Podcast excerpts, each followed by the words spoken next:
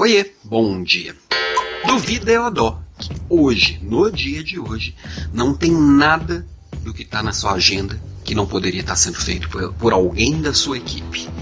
É um dos erros muito comuns de nós líderes, todos nós, é centralizar.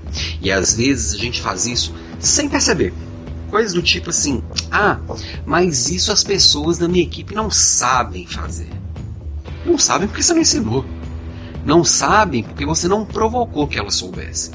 Ou às vezes sabem e você nem sabe. E no final das contas, esse conhecimento ele não vale de muita coisa. O que vale é a atitude.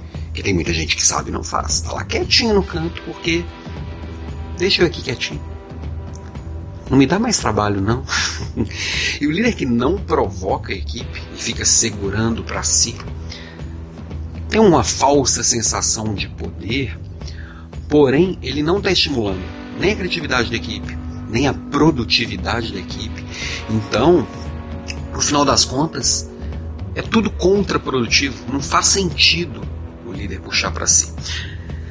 Quando a gente está falando de, de centralização, isso passa também por maturidade. Nós vamos falar inclusive disso hoje na aula número 55, na Leader Class 55, é sobre maturidade que a gente vai falar. Autonomia, essas coisas. E o líder, ele precisa dar autonomia para as pessoas da equipe se desenvolverem, errarem, acertarem, terem iniciativa. O líder que quer que tudo passe por ele, é aquela história, né? O líder que fala assim: eu dou autonomia, eu só peço para me avisar antes. Não, isso não é autonomia. Você está fingindo que dá autonomia. É muito pior do que dá do que não dá. Quando não dá, pelo menos fica um jogo às claras, né? Porque quando, quando você pega e fala exatamente não, eu quero controlar, o jogo tá claro.